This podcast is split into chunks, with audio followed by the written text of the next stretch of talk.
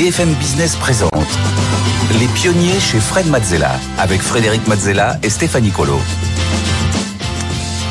Au sommaire des pionniers cette semaine, le tête-à-tête avec euh, aujourd'hui un pionnier de la photographie aérienne, environnementale, animale et également un pionnier des expos photos dans la rue.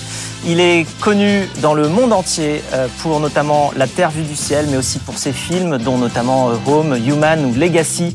Euh, il est parti à la rencontre des hommes, des animaux, de la planète pour nous faire partager toutes ses émotions. Son art à lui, c'est une forme d'activisme écologique qu'il déploie aussi par sa fondation Good Planet. Nous aurons l'immense honneur de recevoir Yann Arthus Bertrand. Et en deuxième partie d'émission, c'est le pitch avec deux entrepreneurs cette semaine, Maxime Ponsard le cofondateur de ShareIt qui propose de mutualiser les abonnements aux plateformes comme Netflix ou encore Spotify.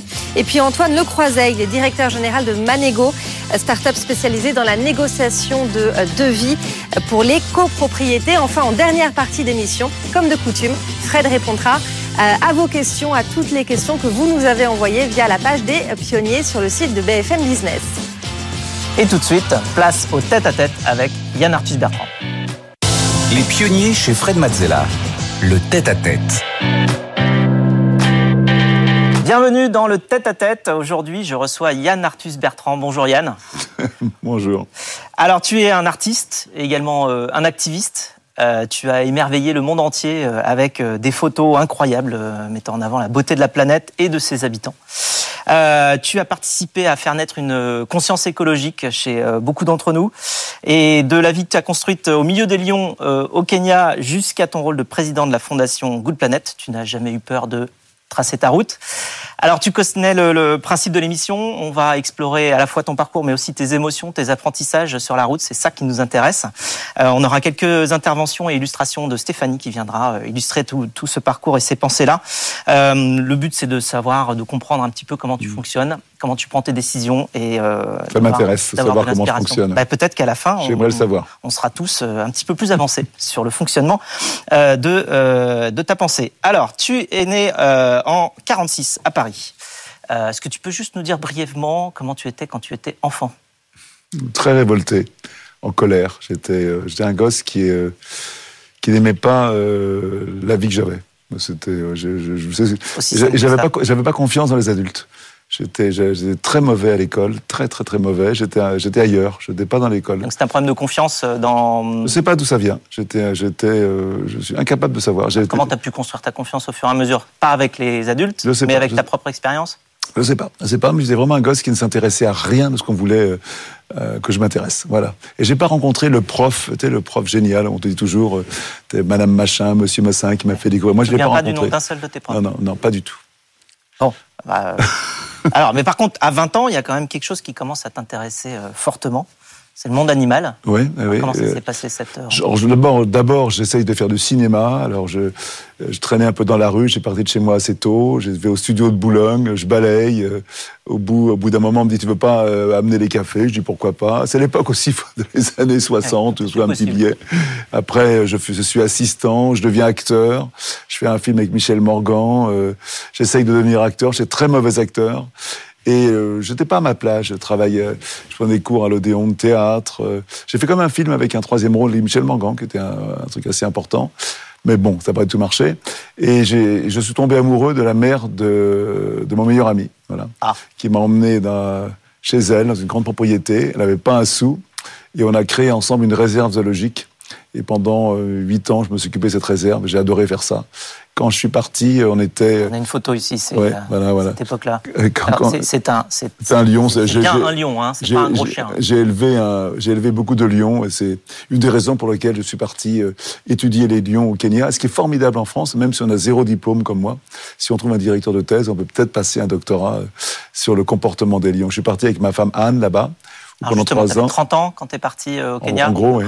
Ouais. Et alors, Comment ça s'est passé? Tu as passé combien de temps là-bas? Et, et, le but, c'était donc. Euh, comment ça s'est passé bah, assez, assez euh, Ça paraît un rêve, mais assez facilement. J'étais d'abord guide pour touristes, où j'accompagnais les touristes, je portais, je portais les bagages, comptais les bagages. Ça, c'est ta maison. Oui, oui, oui. Et puis, euh, je, je vois qu'il y a des gens qui montent une, une boîte de montgolfière Putain, ça serait, moi j'étais déjà pilote avion, ça serait peut-être sympa que je prenne ce métier-là, ce qui me permettrait de faire mon travail. Donc euh, ils étaient très contents parce que les pilotes de Montgolfière ne voulaient jamais rester, ils s'emmerdaient là-bas au Kenya. Moi c'était le rêve de ma vie, donc je construis ma maison. Euh, formidable, ça c'est une expérience formidable avec mes amis africains. Et pendant trois ans, on va suivre une famille de lions tous les jours pour faire une étude de comportement entre les lions du Serengeti et les lions euh, du Masai Mara où j'étais. Voilà. Et c'est un moment entre le Kenya et la Tanzanie. Exactement. Et c'est un, c'est peut-être le plus beau moment de ma vie. Euh, et je me dis souvent euh, que j'ai pas assez profité de ça. En moment, on se dit toujours, euh, on se souvient toujours des moments malheureux, des moments tristes, des moments qui te pèsent. Mais les moments heureux, on passe à travers, comme c'était normal. Et en fin de compte, j'ai pas assez profité de ces trois ans euh, incroyables. J'étais amoureux. Que ça va durer. On a l'impression que c'est stable. Et puis en fait, la vie nous fait évoluer vers autre chose. C'était des moments incroyables où je découvrais des animaux qui n'avaient pas peur de moi. J'approchais les antilopes, euh, les éléphants passaient dans ma maison. C'est le, le rêve absolu. J'avais le kit de l'aventurier complet. Euh, on travaillait énormément, un peu obsédé par mon travail.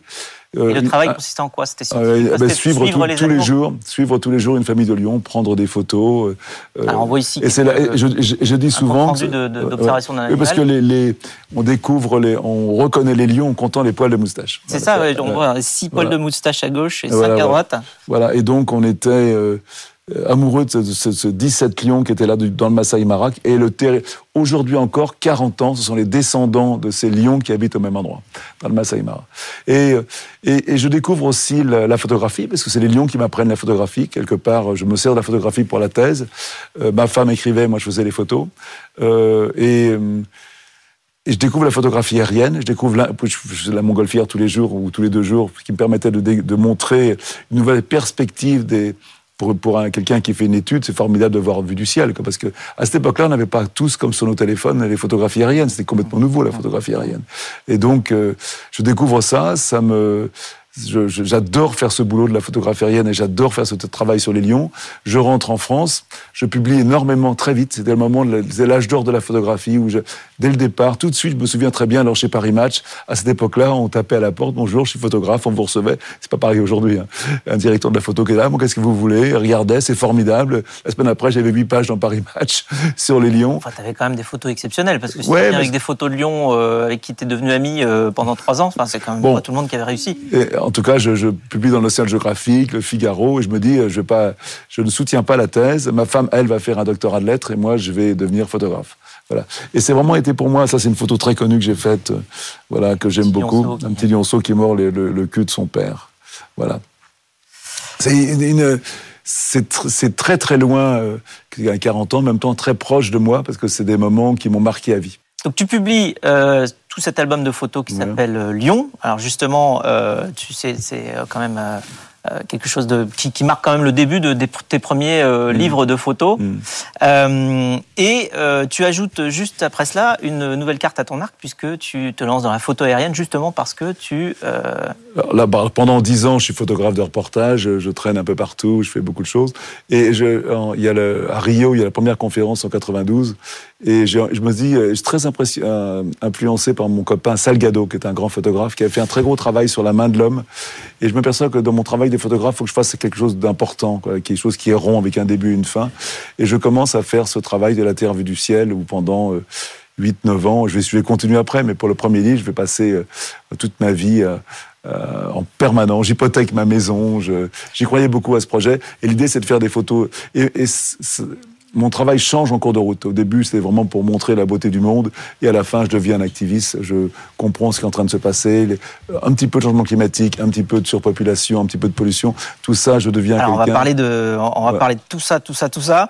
Les, euh, là, donc, euh, tu as, tu t'es pris de passion pour les photos aériennes déjà euh, grâce au montgolfière euh, au Kenya, puisque tu prenais des photos. Et comme, et comme je suis habitué au travailler au télé sur les animaux sauvages, même vu du ciel, je travaille au télé. Donc j'amène une photo qui est très différente et très graphique. Voilà. Et donc c'est à partir de 92 que tu te lances dans ce projet, euh, La Terre vue du ciel. Euh, donc tu, tu, prends tous les risques puisqu'effectivement tu, tu hypothèques ta maison, tu, tu viens de nous le dire. Euh, et donc on, on, voit que tu as... Mais ça se fait facilement, naturellement. Ça se fait facilement d'aller oui, sans, maison pour faire un livre de photos? Je, je, je, savais que j'allais, je, je, sentais que c'était un travail important. Et, euh, et j'étais passionné. Et c'est pas, euh, j'hypothèque ma maison, ma femme accepte sans problème, qu'elle a, elle a compris qu'en fin de compte, je faisais quelque chose qui, qui, me dépassait un petit peu et que je savais que j'avais mis le doigt sur quelque chose d'important. Voilà. Donc, sans vraiment le réaliser complètement. Euh, on a été bien sûr étonné par le succès, mais il fallait que je le finisse ce travail, quoi. Donc tu es allé dans, dans combien de pays pour euh, construire la Terre vue du ciel? J'ose même plus le dire. c'est beaucoup. Donc tu as fait deux, euh, c'est 2000 euh, non, c'est en 2000 euh, que tous tes clichés euh, sont prêts. Et justement, Stéphanie, la terre vue du ciel. Effectivement, et ces photos, euh, vous les exposez sur les grilles du Jardin du Luxembourg, euh, près du Sénat à Paris. Le succès est immense. Près de 2 millions de visiteurs découvrent les 130 clichés de cette exposition intitulée La Terre vue du ciel par Yann Arthus Bertrand. Et euh, cette expo, elle est, elle est même prolongée hein, jusqu'à la fin de l'année 2000. Le livre de l'exposition est publié la même année. Et là encore, le succès est immédiat, avec 4,2 millions d'exemplaires vendus. C'est du jamais vu hein, un, livre de photos, euh, un livre qui a été traduit en 27 langues. Et en fin de compte, on a une chance incroyable, c'est que tous les musées du monde refusent l'exposition. La seule euh, proposition qu'on propose, c'était euh, au Dôme à Londres. Il y avait une espèce, de, bâtiment qui avait été construit et ils voulaient les mettre dans le couloir qui allait aux chiottes, qui allait aux toilettes. Alors je dis moi ça, ça m'intéresse pas trop. Et ils me disent mais c'est très bien parce que tout le monde va aux toilettes donc on verra vos photos. Et bon et donc euh, c'est par une amie euh, Agnès de Gouvion-Saint-Cyr qui s'occupait de la photo à la culture qui me dit que tu devrais aller voir le Sénat. Peut-être qu'on va trouver une idée. Ils m'ont prêté le musée du Luxembourg. Euh, j'ai commencé un petit expo et après qu'on a fermé, on a inventé véritablement euh, les expositions dans la rue.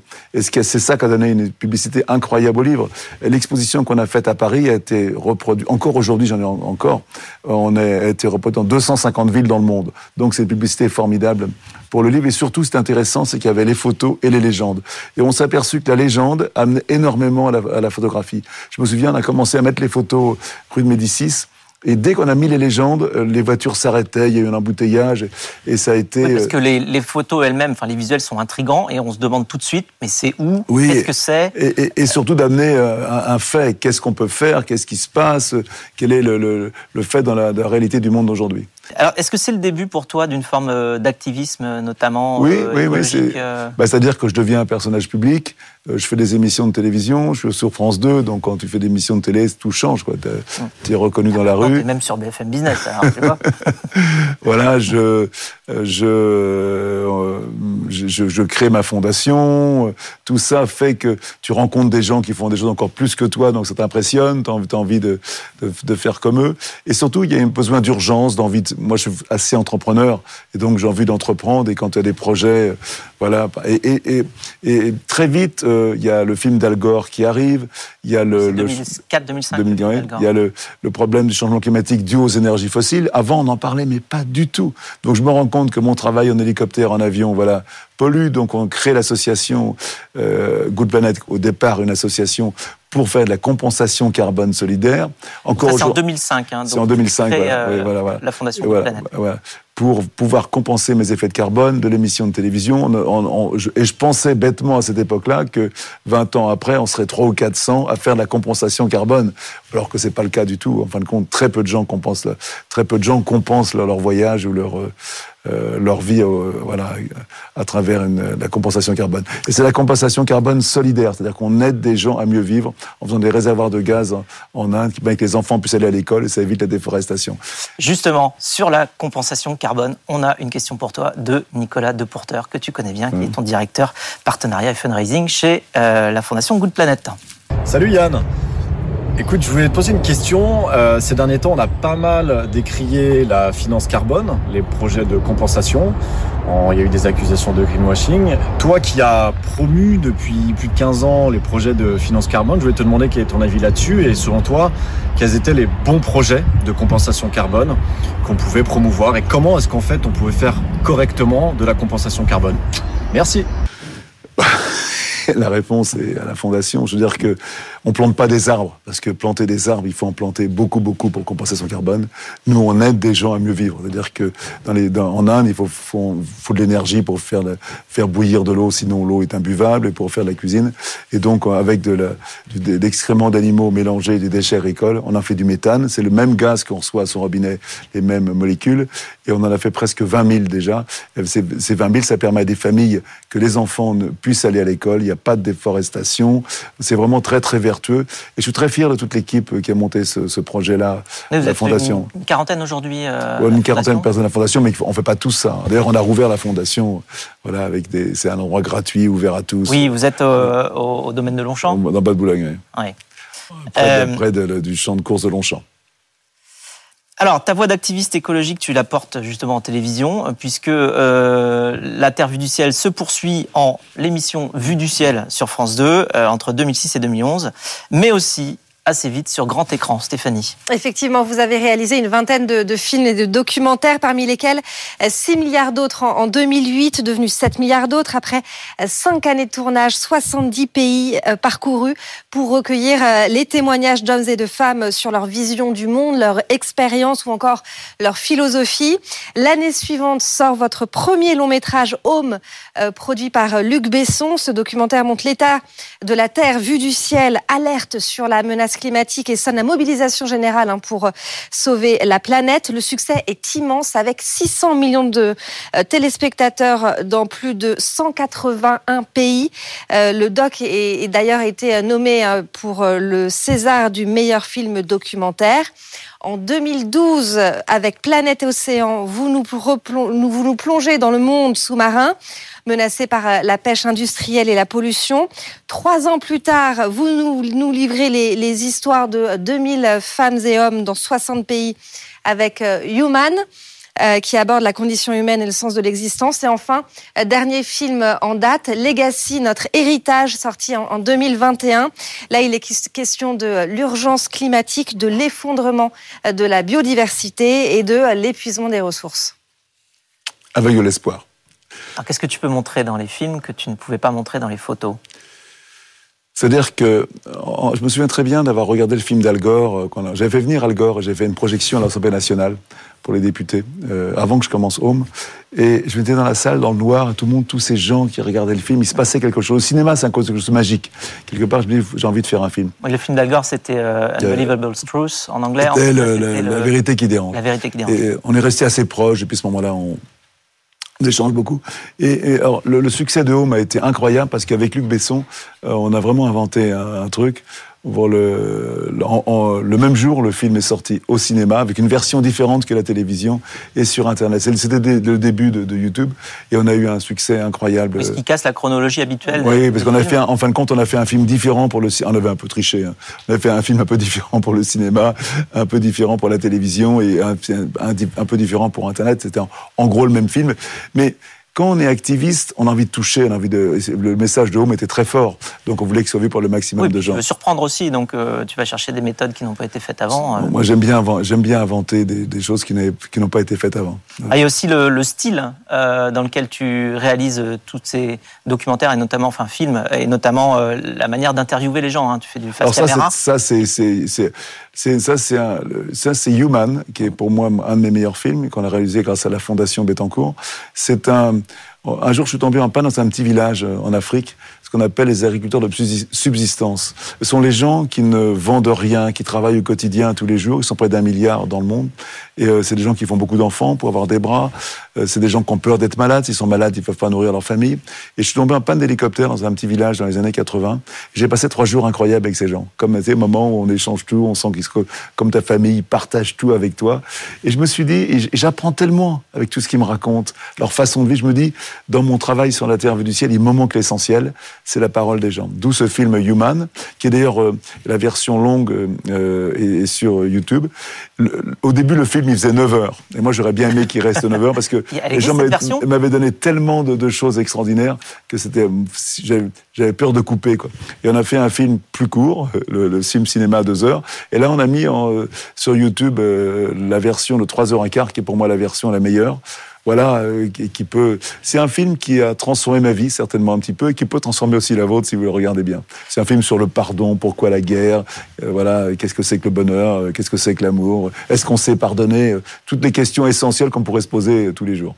Et c'est diffusé justement, c'est ça aussi la, grande nouveauté, non seulement en même temps et partout, mais aussi totalement gratuitement. Oui, parce le but étant que tout le monde puisse justement oui, parce qu'on a, on a la chance d'avoir un mécène et on en profite. C'est pas des films comme ça. C'est un peu la chance que j'ai eue aussi. Et d'ailleurs, je voulais dire que Woman, le dernier film qu'on a fait sur les femmes, qui a été malheureusement tué par le Covid, puisqu'il est sorti une semaine avant le Covid, donc il n'est jamais revenu en salle. Maintenant, le film peut être, euh, tout le monde peut aller sur le, vous, vous trouvez sur le site de, la, ma production Hope, vous pouvez organiser des projections gratuites dans vos entreprises, dans les associations, dans les villes, si c'est pas commercial. Donc le film est gratuit pour toute projection non commerciale. Et, euh, je peux vous dire que Woman, euh, on a interrogé 2000 femmes dans le monde après avoir fait ce film. Je, je regarde plus ma mère, euh, ma femme ou mes sœurs de la même façon. C'est vraiment un film qui m'a, je pense qu'il m'a rendu un peu moins con. Donc ça sert à ça, les, les, les, films, euh, à faire prendre conscience euh, à tout le monde, justement, de choses qui parfois sont, sont sous notre, nos yeux. comment tu perçois l'engagement actuel de la jeune génération, peut-être par rapport à l'ancienne, par rapport notamment au... Je, je, dois, je dois reconnaître que moi, je suis écolo depuis que j'ai 20 ans. Et quand je vois aujourd'hui ce qui se passe, on est un peu pessimiste quand même. Le, tweet euh, dernièrement du secrétaire général des Nations Unies qui dit dans ma, dans ma vie, j'ai lu des milliers de rapports. Et le rapport du GIEC est certainement le plus terrifiant que j'ai jamais lu. Voilà, tout est dit dans cette, mot, dans cette phrase. Les jeunes d'aujourd'hui, avoir 20 ans aujourd'hui, c'est pas du tout avoir 20 ans à mon époque. Avoir 20 ans aujourd'hui, euh, surtout les, les, jeunes qui ont la chance de faire des études, qui lisent des dossiers, qui comprennent, qui comprennent, qui eux, nous on est tous dans une espèce de déni, c'est-à-dire on veut pas croire ce qu'on sait. Les jeunes de 20 ans, ils savent très bien ce qui est en train d'arriver. Et les jeunes de 20 ans aujourd'hui, moi c'est vraiment l'espoir. Je mets vraiment une, tout mon espoir là-dedans. Ils vont nous obliger à changer rapidement, je pense, même notre façon de vivre. Problème, c'est qu'on est dans un monde euh, qui dépend de la croissance. Hein. La croissance est partout. Sans croissance, c'est euh, l'horreur absolue, puisque la croissance, c'est ce qui paye les hôpitaux, ce qui paye l'éducation, ce qui paye les routes. Et malheureusement, il ne peut pas avoir de croissance sans énergie fossile. Et les énergies fossiles sont en train de nous tuer, tout simplement. Les énergies fossiles sont en train de tuer la vie sur Terre à quelle échéance on, ça se rapproche de plus en plus près. Euh, et donc les jeunes, ils le savent, et eux, ils ont envie de changer. Donc il y a une colère, un, un radicalisme que j'ai envie de soutenir envers ces jeunes. Je pense que nous, ma génération et celle en dessous de moi, la tienne, on les aide pas assez. On n'est pas assez à côté d'eux. C'est quoi la chose euh, la plus importante à faire possiblement pour euh, chacun d'entre nous qui peut aider à aller dans le bon sens? Non, mais je, je, dis toujours un peu la même chose, mais d'abord, j'aime pas trop donner de conseils parce que chacun, euh, euh moi en tant que journaliste, j'ai les, les, miens et chacun, celui qui est banquier, celui qui est pharmacien, il sait ce qu'il peut faire pour dépenser moins de carbone et vivre d'une façon plus vertueuse. Mais je dis souvent que la chose la plus simple, c'est la, la, la, moins compliquée, c'est de manger, arrêter de manger de la viande. La viande industrielle, aujourd'hui, est en train de détruire la planète. Pas la viande du, du paysan qui fait bien son boulot, bien sûr, et cette viande-là, il faut la payer cher, il faut le payer le vrai prix afin que les paysans puissent en vivre. Mais cette viande industrielle qui est nourrie de soja, qui arrive du, du Brésil, déforestation, souffrance animale, il y a énormément de carbone, c'est on, faut pas y toucher. Voilà. Donc c'est pas très facile à faire parce que la viande c'est bon, mais je pense que c'est si on a vraiment on a, envie, on a envie de faire quelque chose, qu'est-ce que je peux faire? Au moins ça c'est facile à faire. Tu as un nouveau projet? Quel est-il? Tu nous en parles? Oh, j'ai beaucoup de projets. On fait un film sur les migrants. Après Woman, on fait un autre film sur les migrants. Je cherche un mécène, d'ailleurs, ça intéresse. voilà.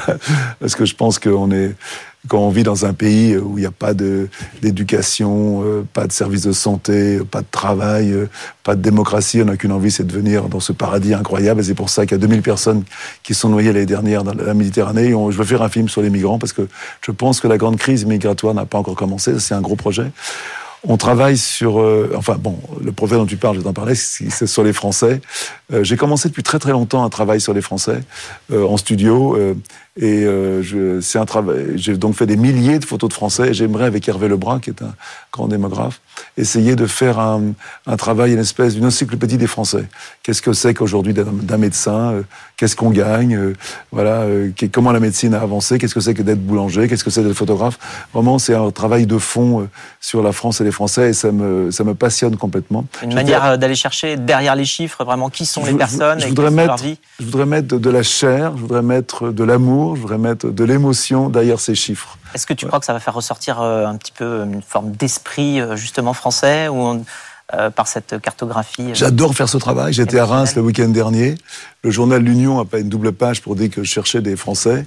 500 personnes se sont inscrites, on n'a pu en faire que 200.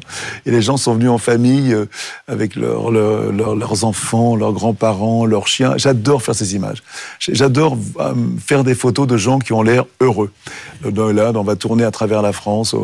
Voilà, on se fait inviter par les villes pour monter des studios et on donne à chacun une photo. Les gens partent avec leurs photos. Voilà. Les Français méritent bien un film de Yann Arthus Bertrand. C'est pas un film, hein, c'est un projet photographique. Il y, aussi, il y, a aussi, un autre film qui s'appelle France, c'est l'histoire d'amour qu'on vient de finir et qui va sortir bientôt. Merci beaucoup Yann. C'est déjà fini. On a déjà, fait une demi-heure. Eh oui, c'est l'impression ça, Ah oui, on a à peine commencé. Et la suite se retrouve en ligne avec tout ce que justement tu as partagé euh, au monde. Merci pour ton partage humain, pour ton activisme euh, inébranlable. Et euh... Merci à la, à la vie qui m'a donné cette chance incroyable de faire ce métier qui m'a je dis souvent que je ne vieillis pas, mais je grandis. Voilà. Et j'ai encore beaucoup de beaucoup. C'est le mot de la fin. à faire.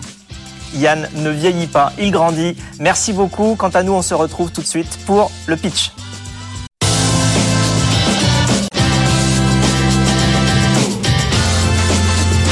BFM Business présente Les pionniers chez Fred Mazzella avec Frédéric Mazzella et Stéphanie Colo. Les pionniers, on continue avec le pitch cette semaine avec Stéphanie sur le plateau. Nous avons le plaisir d'avoir Eric Salomon, fondateur de Time to Pitch, euh, pour coacher nos entrepreneurs.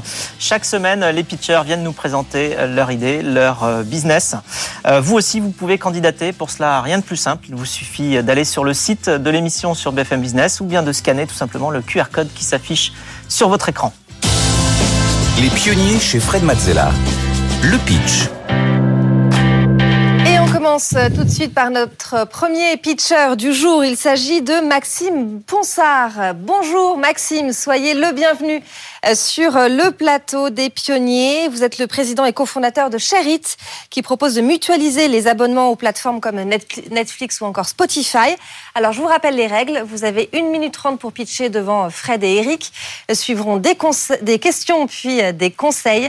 Mais d'abord, c'est à vous. Top chrono. Bonjour, bonjour à tous. Euh, je suis euh, ravi du coup de vous présenter aujourd'hui Share euh, pour vous rappeler un petit peu donc l'historique et comment est-ce qu'on s'est créé. Il faut remonter en 2019. À cette époque-là, j'avais un abonnement Netflix. Je voulais m'abonner à d'autres services de presse, à des services de musique et à d'autres services numériques en règle générale. Mais financièrement, c'était un peu compliqué. on m'a alors parlé du partage d'abonnement. Le partage d'abonnement, c'est quelque chose que les plateformes proposent et ça permet en fait à plusieurs utilisateurs de rejoindre un même compte et donc de mutualiser les coûts. J'ai donc demandé à ma famille et mes amis euh, s'ils avaient une place disponible dans un de leurs abonnements partagés, et malheureusement, ils n'en avaient pas. Euh, et donc, je me suis dit que c'était trop dommage parce qu'il y avait forcément des personnes autour de moi que je ne connaissais pas forcément, mais qui potentiellement avaient une place disponible dans un de leurs abonnements. Euh, et c'est là que j'ai commencé à penser à cette marketplace, donc marketplace qu'on a lancé en 2022, donc qui s'appelle Sherit. Et donc Sherit, pour être plus précis, c'est une marketplace sur laquelle on va pouvoir venir proposer des places disponibles sur son abonnement et de l'autre côté venir souscrire à des places dans euh, l'abonnement de quelqu'un d'autre. Euh, donc on s'est lancé il y a maintenant euh, un an et donc depuis un an on a réussi à, avoir plus de 20 000 utilisateurs inscrits sur notre plateforme. on est passé d'une quarantaine de services proposés à plus de 120 et puis on a réussi à faire économiser en moyenne 250 euros sur l'année à nos utilisateurs. Merci beaucoup, Maxime Ponsard, président et cofondateur de Sherit. Euh, Fred, on commence avec euh, tes questions. Oui, alors comment vous vous rémunérez sur ce service euh, de justement d'économie? C'est eh ben, pas forcément facile d'aller expliquer aux gens qui vont faire des économies en vous payant. ouais, exactement. Non, non, c'est vrai. C'est pour ça que nous, en fait, on a donc un système de micro-commission, puisqu'on prend des 10, 20, 30 centimes par transaction. Euh, et donc pour être un peu plus précis, en fait, on a deux populations sur Sherit. On a les takers qui sont les souscripteurs et on a les sharers qui sont les propriétaires d'abonnements qui proposent leur place. Euh, et donc nous, on vient prendre une commission euh, de quelques centimes en fait sur chaque transaction mensuelle de nos takers. Ah, c'est mensuel donc. Exactement. D'accord, très bien. Alors, euh, vous n'êtes pas les seuls sur ce mm. secteur-là. Je, non, non. je crois qu'il y en a pas mal. Alors, euh, Split, euh, Divi, ShareSub, je crois. Ouais, on doit être quatre. Enfin, non, on est cinq en tout, parce qu'il y a aussi un autre acteur qui est italien qui s'appelle Together Price et qui, lui, s'est lancé deux années avant, donc en 2017. Alors, qu'est-ce qui fait que vous allez gagner? Vous êtes les, les, eh ben, futurs gagnants Eh ben nous en fait on est persuadé que la mise en relation c'est quelque chose qui est bien, c'est une vraie valeur en fait pour l'utilisateur. Euh, donc de le faire matcher en fait avec d'autres personnes, mais on veut aller plus loin et donc c'est pour ça qu'on commence à mettre en, euh, sur notre plateforme en fait d'autres fonctionnalités, notamment de la recommandation, parce que souscrire à un abonnement c'est bien, mais savoir quoi regarder, quoi lire, quoi écouter, etc. c'est mieux. Euh, et puis on a aussi donc des fonctionnalités euh, un peu plus sociales où euh, on a la possibilité d'aller voir les profils des uns et des autres, euh, de créer sa bio, euh, de venir euh, indiquer ses tops, ses top films, ses top séries, etc. Donc nous on a vraiment à cœur de créer une communauté euh, et pas uniquement de mettre en relation des gens euh, pour des services un peu one shot en- euh, entre guillemets. Ah, Qu'est-ce qu'ils en pensent, tous les fournisseurs de services là, qui, qui quelque part, euh, permettent Ouais. le partage pour euh, être sympa avec euh, les gens qui payent chez eux, mais alors vous, vous permettez évidemment à tout le monde de un petit peu tricher. Euh, Qu'est-ce qu'ils en pensent et quelles sont vos relations avec euh, tous ces gens qui fournissent les services au départ? Et ben nous en fait on vient mettre un cadre en fait autour d'une pratique qui est existante que ces mêmes plateformes ont créé, hein, qui est vraiment le partage d'abonnements.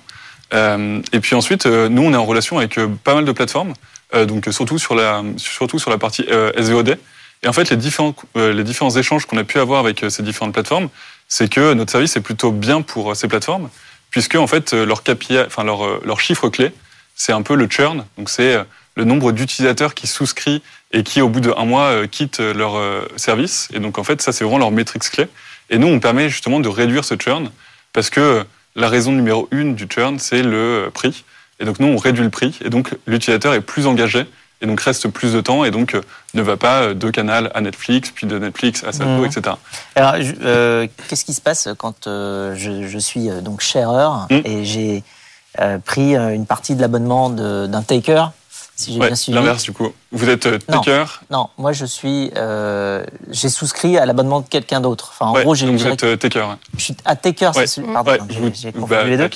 Euh, et donc, si je suis taker et que je bénéficie de l'abonnement de quelqu'un d'autre, s'il se désabonne, se passe quoi pour moi? Eh ben en fait, nous, on a mis un cadre autour de cette pratique-là. Donc en fait, tout est, tout est un petit peu automatisé sur la plateforme. Le shareur va pouvoir dire qu'il veut arrêter son partage. Euh, le taker recevra un email. Euh, il aura plus accès à l'abonnement euh, le jour J, etc. etc. Euh, en fait, le propriétaire, quand il vient créer l'annonce, il indique euh, sa, sa- sa date de renouvellement, donc qui est par exemple tous les 15 du mois. Et donc si jamais le shareur euh, euh, arrête son partage, euh, en tout cas l'indique au 10, le 15, euh, bah, l'accès sera coupé. Et le donc le, le taker, il paye, euh, et c'est là que vous vous prenez Ouais, euh, vos 10, 20, 30 centimes sur la Ouais, exactement. En fait, Et pour être précis, on prend 10%. euh. C'est le. Alors, je me trompe pas. C'est Ouais. le shareur qui euh, décide du prix euh, pour Non, euh, non, non, pas du tout. son co-abonnement Euh, en fait, nous, dans le, nous, enfin, notre but, hein, c'est vraiment d'être euh, le plus, enfin, euh, d'être 100% euh, légal, quoi. Euh, et donc, du coup, c'est nous qui euh, indiquons les prix, parce que, effectivement, dans les conditions générales, on ne peut pas venir faire du commerce avec ces abonnements. D'accord. Et donc, c'est le prix de l'abonnement divisé par le nombre de connexions simultanées. Très bien. Eric, on passe à tes observations sur le pitch de Maxime. Bonjour Maxime. Bonjour. Bravo, c'était clair. Euh, et la question, quand ça arrive sur moi, c'est comment est-ce qu'on pourrait faire encore mieux Ok, ça démarrait bien. Hmm. Parce que tu démarres par ce qu'on appelle une genèse. Tu racontes d'où vient finalement euh, euh, le projet, ce qui fait que du coup, il a une légitimité. Parce que si tu as eu un problème à, à gérer, eh ben, euh, ça, c'est la solution. Faire de ton projet une solution, c'est une très bonne idée pour un pitch. Là où peut-être on peut s'améliorer, Hmm. C'est que cette genèse était trop longue. Ok. Le résultat, c'est que comme tu as passé trop de temps sur cette genèse, ça t'a empêché d'affirmer suffisamment fort ce mot partage d'abonnement, Oui. qui était finalement la, la solution. Et puis ensuite, euh, t'as pas eu le temps de faire une fin. Il n'y a pas de fin dans ton pitch. Moi, je dis bravo, tu nous donnes des chiffres. Donc, je les ai notés 20 000, 40, 120, 250 euros. Et puis, tu t'arrêtes sur 250 euros. Mhm. T'as pas envie d'applaudir. Tu as Ouais. 250 euros, c'est pas cool comme euh, fin de pitch. Tu as envie de repartir. Donc, c'est, c'est- c'est- Non, mais c'est bien de le dire. Mais c'est pas Oui, une être conclusion. c'est pas une conclusion. être, En fait, Oui. si tu veux, ça reste là. Moi, j'ai envie d'un truc qui me donne envie d'applaudir. Donc, ouais. reviens au démarrage en disant, bah ça y est, la solution est là. Il n'y a plus personne qui a des problèmes avec ça. Mm. Ça, c'était mon, mon point le plus important. Genèse, très bonne idée, Mm. trop longue, ce qui fait que ça t'as plus assez de temps. Derrière, plus fort sur le, le concept partage d'abonnement, d'accord? Et ensuite, tu donnes tes chiffres, formidable, et puis tu reboucles peut-être avec le début. Ouais.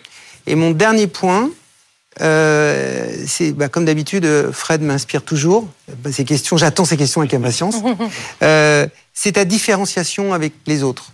Ouais. Voilà. T'es pas là pour faire la collective du partage d'abonnements. T'es là pour que les gens viennent chez toi et pas sur euh, et pas ailleurs. Et, et donc euh, travaille plus fortement cette différenciation. Moi, l'histoire communautaire, je trouve que c'est un peu léger Mm, mm. par rapport euh, au truc. Parce que si on se choisit pas. Si je prends son abonnement Canal, Ouais. c'est pas parce qu'on est potes, c'est parce qu'il y a une histoire d'argent. Oui. Donc cette histoire communautaire, je trouve qu'elle n'est pas encore assez forte dans ton, dans ton pitch et, dans, et dans ton projet. C'est Hyper, Ouais. euh, hyper euh, intéressant. Merci beaucoup. Voilà pour les conseils d'Éric et de Fred. Merci beaucoup Maxime Merci. Ponsard. Je rappelle que vous êtes le président et le cofondateur de Sherit. Et on accueille tout de suite notre deuxième pitcher du jour. Il s'agit d'Antoine Lecroiset. Euh, bonjour Antoine, vous êtes le directeur général de Manego, une start-up spécialisée dans la négociation des devis pour les copropriétés. Alors, je vous rappelle les règles. Vous avez 1 minute 30 pour pitcher devant Fred et Eric. Suivront des questions et des conseils. Mais d'abord, c'est à vous. Merci. Alors Manego, c'est le premier vérificateur et négociateur de devis de copropriété. Nous réalisons des missions d'analyse sur tout type de charges, que ce soit des travaux, contrats de maintenance, diagnostic énergétique, de 2000 euros jusqu'au ravalement de façade. Notre objectif, être sûr que les copropriétaires payent la bonne prestation au juste prix. Alors comment ça marche? Un, nous allons vérifier les devis, les fournitures, la main-d'œuvre, la nature des travaux à réaliser. Deux, nous allons négocier pour le compte de la propriété entre professionnels avec le prestataire sélectionné. 3. Les propriétaires font des économies. La négociation et la vérification sont gratuites. Manego ne se rémunère qu'au résultat sur un pourcentage des gains obtenus. Alors pourquoi on a fait ça? Parce qu'en fait aujourd'hui on n'arrête pas de nous dire que les charges de copropriété augmentent à cause de l'inflation, de la hausse des matières premières, alors qu'en fait c'est que 80% des devis ne sont jamais négociés en copropriété après les appels d'offres. Pourquoi? Parce que le conseil syndical et le syndic manquent de temps. L'un est bénévole, l'autre ne passe que deux heures en moyenne par semaine et par copropriété. En plus, ils ne peuvent, pas, ils ne peuvent tous les deux pas être experts en bâtiment dans tous les domaines. Et enfin, c'est le mode de rémunération en copropriété à la base qui pose problème puisque c'est un pourcentage du montant des travaux. Donc dans ces conditions, c'est difficile d'éviter les erreurs et les surfacturations. Donc passer par Manego, c'est s'assurer de bénéficier d'un expert 100% indépendant et aligné sur les intérêts de la copropriété. Les copropriétaires ont tout à y gagner, une baisse de charges substan- substantielle entre 5 et 20% en moyenne et au pire, rien à perdre pour eux. Merci beaucoup Antoine. Antoine Lecroiset pour Manego. Fred, tes questions. Ah, Je pense que ça va plaire euh, aux copropriétaires parce qu'effectivement, euh, pour euh, avoir connu cela, c'est toujours un problème. On se dit que effectivement le, le, le devis n'est pas suffisamment négocié. Alors après, comment vous faites pour vous assurer qu'on a quand même au final une bonne qualité? Parce que bon, à force de, tirer le prix vers le bas, on n'a aussi pas forcément tout le, ben, on n'a pas tout le service du coup après, et, la qualité peut ne plus euh, plus être bonne. Comment font alors Comment font généralement, d'après votre expérience, les copropriétés pour choisir tel ou tel devis? Alors ça se fait déjà euh, assez souvent au prix. Euh, et derrière, vous repassez euh, pour renégocier. Donc, comment vous assurez que vous n'êtes pas en dessous de ce qui peut être satisfaisant pour euh, quand même les, les entrepreneurs? Bah nous, c'est simple déjà. Notre grosse différence, c'est qu'en fait, euh, on n'a pas vraiment de concurrents. Nos concurrents, c'est des courtiers en fait, donc ils vont venir toujours avec euh, un devis qui va être mieux disant. Nous, on sélectionne le pré- on travaille sur le prestataire qui a été choisi, donc dans un premier temps. Mais il a souvent été choisi par le prix. Alors, il a été pas forcément parce qu'on on prend pas toujours le devis mieux disant. Euh, donc, euh, en fait, Donc on vous, va- vous intervenez après nous, on a- le on choix intervient après le choix, une du- fois que exactement. de l'entreprise. Une fois que le- le- l'entreprise a été choisie, nous on intervient comme un peu un ultime vérificateur. Pourquoi vous intervenez pas avant, euh, carrément Enfin, euh, aider tout simplement euh, les syndics de copropriété à aller faire ce travail-là amont, déjà sur plusieurs devis et pas, pas que. Bah, parce que justement, le principe même du modèle, c'est de se dire qu'on veut vraiment rester indépendant et aligné sur les intérêts de la copropriété. Les conflits d'intérêts, en fait, en copropriété, euh, c'est euh, ce qu'il y a de plus récurrent, en fait. C'est-à-dire qu'à partir du moment où on est payé sur un pourcentage du montant des travaux ou même sur un forfait par rapport à une analyse de devis, il y a toujours un conflit d'intérêts. Nous, ce qu'on dit, c'est qu'en fait, on va être l'ultime vérificateur, un peu à l'instar de, de- de- d'un expert en assurance qui le fait pour son assurance. Nous, on va le faire pour les copropriétaires, c'est-à-dire qu'ils ont choisi leur devis, et nous, on va juste s'assurer, ligne à ligne, que effectivement, il n'y a pas eu d'erreur de surfacturation. Et comme on est rémunéré justement que uniquement au résultat, bah, en fait, on est 100% aligné sur ces Vous intérêts. êtes euh, rémunéré au résultat euh, en pourcentage de ce que vous avez Exactement. On fait 50-50 sur, euh, sur, euh, sur la négociation. D'accord. Euh, combien vous avez aujourd'hui de, de clients de copropriété Aujourd'hui, on a Vous- 30 copropriétés qui, qui- qui ont signé avec nous et qui sont actives.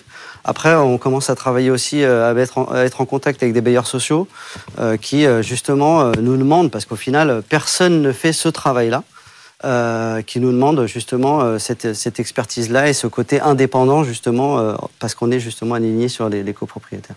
Eric, on passe à tes remarques sur le pitch d'Antoine. Bonjour Antoine. Bonjour. Bravo. Bon. Bravo pour deux, trois petites choses. Et puis on va juste remettre euh, les éléments à leur place, parce que c'est dans le désordre. D'accord.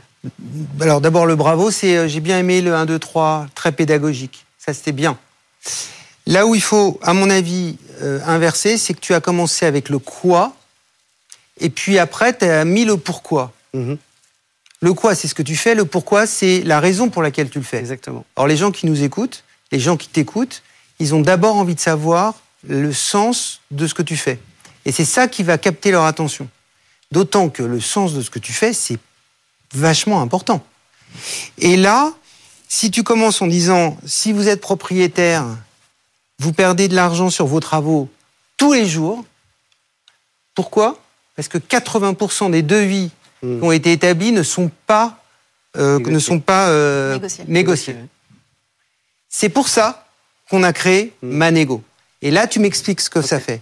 Mais tu vois que si tu... Parce que le cerveau a une aversion à la perte. Beaucoup plus d'ailleurs que l'intérêt au gain. Si tu travailles sur l'aversion à la perte, tu es beaucoup, beaucoup plus attractif. Donc si tu leur dis, vous perdez de l'argent tous les jours, messieurs et mesdames les copropriétaires, voilà la raison, les 80% est énorme, et voilà pourquoi on a créé MyNego, tout devient beaucoup plus fluide. Alors moi j'ai bien aimé ensuite, j'aimerais bien que tu parles plus fort quand tu dis MyNego, Oui. d'accord? Parce que c'est pas, tu vois, ça ressort pas assez. OK. Ouais, je viens de te faire un peu de pub. Euh, c'est très bien de finir sur les 5 et 20 parce que ça, ça donne le résultat. Mhm. Et maintenant, il faut que tu me remettes une forme d'accroche, une punchline. Et tu reprends MyNego et tu dis, et c'est un peu ce que tu as dit, mais tu l'as pas fait sous forme de punchline. Et comme tu as commencé par vous perdez de l'argent, tu peux finir par MyNego, rien à perdre, tout à gagner. Tout à fait. Et hop, t'as fait le, t'as fait le truc, t'as, ah bah, t'as ton pitch, tu peux y aller. c'est clair là. Merci. Des Merci beaucoup remarques peut-être, Antoine Non, non, ajouter c'est c'est, euh, c'est des remarques pertinentes et on les prendra en compte euh, pour les prochains pitchs, s'il y en a en tout cas. Merci beaucoup. Merci beaucoup. Antoine. Merci, Antoine. Antoine. Le Croiset pour euh, Manego, directeur général de Manego. Euh, Eric, on te retrouve dans une prochaine euh, émission, bah, la Euh, semaine prochaine même. Avec Hein plaisir. Et puis, euh, si vous voulez venir euh, pitcher, vous, c'est très simple. hein. Rendez-vous sur la page des pionniers euh, sur BFM Business. Vous pouvez vous inscrire ou envoyer même un mail, hein, lespionniers at bfmbusiness.fr. Et puis, Fred, nous, on reste ensemble pour la dernière partie de cette émission. C'est Fred vous répond. Les pionniers chez Fred Mazzella. Fred vous répond. On continue avec vos questions. Chaque semaine, vous pouvez me transmettre tout ce que vous avez dans la tête comme question à propos de votre activité, votre business, l'écosystème des startups, les euh, problématiques que l'on rencontre en tant qu'entrepreneur. Je suis là pour y euh, répondre. Et pour poser vos questions, justement, c'est très simple. Rendez-vous sur la page des pionniers sur le site de BFM Business. Vous avez aussi l'adresse mail lespionniers@bfmbusiness.fr ou encore le QR code qui s'affiche sur votre écran. On commence tout de suite, Fred, avec la question de euh, Bianca. Avec du recul, euh, quelle qualité pensez-vous avoir qui vous a particulièrement aidé en tant qu'entrepreneur? Alors c'est marrant parce que plus, enfin j'ai déjà réfléchi à cette question-là et plus euh, je creuse le sujet, plus je me dis que c'est certaines qualités qui sont en fait très souvent considérées comme des défauts dans la dans, dans le, je sais pas dans la société, dans la vie de tous les jours, Euh, parce que effectivement, enfin on dit souvent avoir les qualités de ses défauts ou les défauts de ses qualités, mais euh, il y a certaines choses qui sont euh, cruciales quand on est entrepreneur pour réussir à, à, à avancer.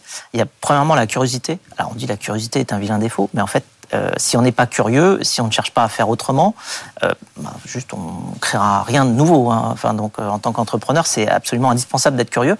Je suis aussi pas mal, comment dire, obstiné, enfin disons persévérant. Ce qui peut aussi être considéré comme un défaut des fois, mais en fait ça, ça aide justement à avoir une direction et puis à savoir quand passer à droite, à gauche, euh, en dessous, au-dessus, enfin en tout cas essayer de progresser vers son objectif. Euh, il y a aussi un petit degré d'opportunisme. Hein. On voit mmh. tous des trains passer dans notre vie, puis ben, des fois faut, faut sauter dedans. Euh, D'ailleurs, c'est Yann Arthus Bertrand qu'on a reçu tout à l'heure, enfin que j'ai reçu tout à l'heure, qui qui dit euh, il faut pas avoir peur de sa chance. En fait, on a tous des chances. Euh, on voit nos, des chances passer et il faut aller euh, les chercher, aller, euh, aller à la rencontre de cet inconnu. donc c'est une, une, forme d'opportunisme. Il faut aussi être ambitieux, surtout si on veut créer quelque chose de grand. Et donc en fait tout ça, parfois c'est considéré un petit peu comme étant des défauts, mais je pense qu'en tant qu'entrepreneur, c'est aussi ce qui fait la différence et ce qui nous permet d'avoir toute l'énergie pour accomplir notre mission. Mm. Alors d'ailleurs c'est quelque chose que je vois très souvent. Enfin tous ces défauts-là, je les retrouve dans beaucoup euh, des, pionniers que j'ai la chance de, rencontrer, d'interviewer euh, grâce à, grâce à l'émission. Hmm. Allez, on enchaîne tout de suite avec la question d'Anne-Sophie. Je lance une entreprise qui accompagne les entreprises dans leur transition euh, écologique. Comment faire pour éviter le greenwashing? Ah, Je pense que le greenwashing, ça repose déjà sur une différence entre l'action et la communication. ce qui veut dire, en plus aujourd'hui avec la, la, la, démultiplication des canaux de communication que en fait la première chose pour éviter le greenwashing en tant que société euh, c'est d'éviter de, de, de, faire des choses et de dire autre chose. Je pense que c'est plus possible aujourd'hui de toute manière de le faire. Il y a une transparence qui est en train vraiment de, de s'installer partout. Donc ça c'est la première chose. Penser action et pas communication. Et une bonne action où on peut communiquer dessus. Euh, en revanche, euh, faire une communication sans action, c'est une recette pour pour l'échec. Euh, et on voit qu'il y a des sociétés qui bougent même dans d'autres directions en prouvant leur, euh, leur volonté d'agir dans le bon sens. Je pense à Patagonia notamment ou à Maïf qu'on a reçu d'ailleurs dans les, dans les pionniers. Euh, Patagonia qui a décidé de, de, transférer toutes les parts de la société à une fondation dont le seul but, quand elle va avoir des, des bénéfices qui remontent de la marque, va être de financer des projets de préservation de la planète. Euh, donc euh, montrer quelque chose comme ça de, de cranté et de, de définitif, euh, c'est aussi extrêmement fort comme comme positionnement. Et donc euh, c'est aussi ce qu'on fait avec euh, Captain Cause aujourd'hui, euh, avec l'idée que il faut aller financer les projets impact et donc montrer qu'on finance des projets impact justement. C'est une manière d'aller agir directement sur le terrain avec les équipes qui font les choses bien à la fois pour l'environnement, pour le social, dans le domaine du social ou dans le domaine de la santé, et apporter une certaine cohérence justement entre les actions et la communication qui peut en être faite. Donc on choisit évidemment très soigneusement euh, les porteurs de projets, les associations qui vont pouvoir livrer euh, tous ces, euh, tous ces projets à impact en environnement social et santé. Et il y a une grande cohérence entre le début et la fin de la chaîne. Donc je pense le, le maître mot pour éviter le, greenwashing, c'est la cohérence de A à Z entre ce que l'on fait et ce que l'on communique. Merci beaucoup Fred pour ces réponses à vos questions, vous auditeurs et téléspectateurs. Je vous rappelle que vous pouvez évidemment retrouver cette émission en podcast ou en replay sur le site de BFM Business. Fred, on se dit à la semaine prochaine Oui, et évidemment, euh, si euh, vous voulez poser des questions, euh, n'hésitez pas, vous savez très bien comment faire. vous pouvez nous écrire sur lespionniers.bfmbusiness.fr ou bien depuis le site de l'émission. Merci beaucoup. Les pionniers chez Fred Mazzella sur BFM Business.